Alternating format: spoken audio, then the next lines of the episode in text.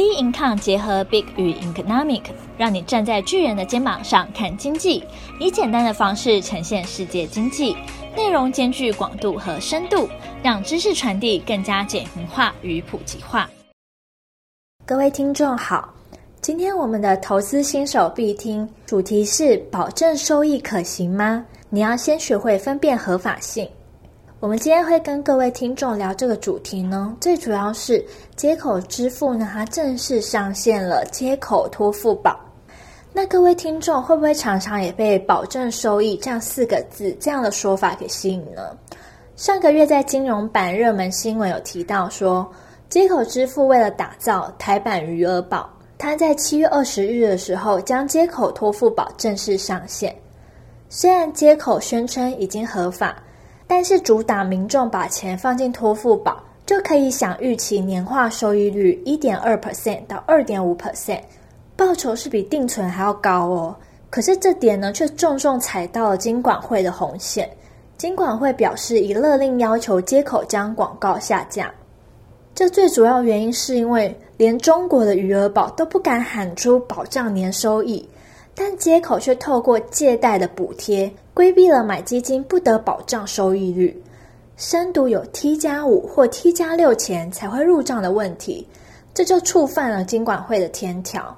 金管会表示说，接口支付整体架构是否合法还要尚待厘清，但是业者贸然推出实在是不恰当，并且呼吁民众应该注意金融商品的合法性及相关的风险，来保障自身的权益。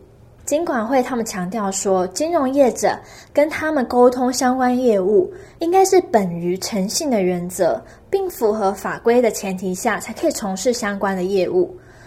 所以，现今相关的金融产品啊，工具百百种，我们应该都要先学会分辨合法性。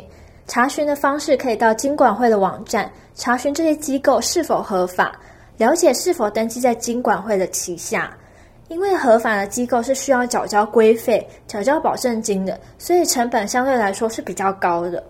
因此，许多主打低手续费的机构，可能就要留意它是否有合法的问题哦。当然，没发生纠纷的时候，当然就没问题。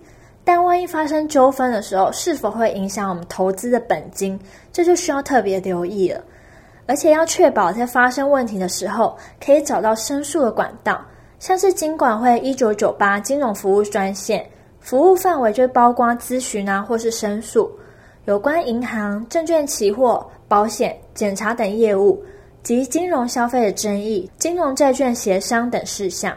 因此，我们还是要了解到，天下没有白吃的午餐。想要正确的投资、安心的投资，就应该选择合法的金融机构，不然到时候影响到我们的本金，或是到时候出了问题的时候。这些所损失的钱，恐怕比原本的手续费啊还来得高呢。因此，我们在投资的时候，一定要学会分辨合法性，才是上上策。那今天投资新手必听就到这边结束了。各位听众，如果还想要听什么主题的话，欢迎到我们的脸书专业以及我们的 Instagram 直接与我们做交流。那我们下次见喽，拜拜。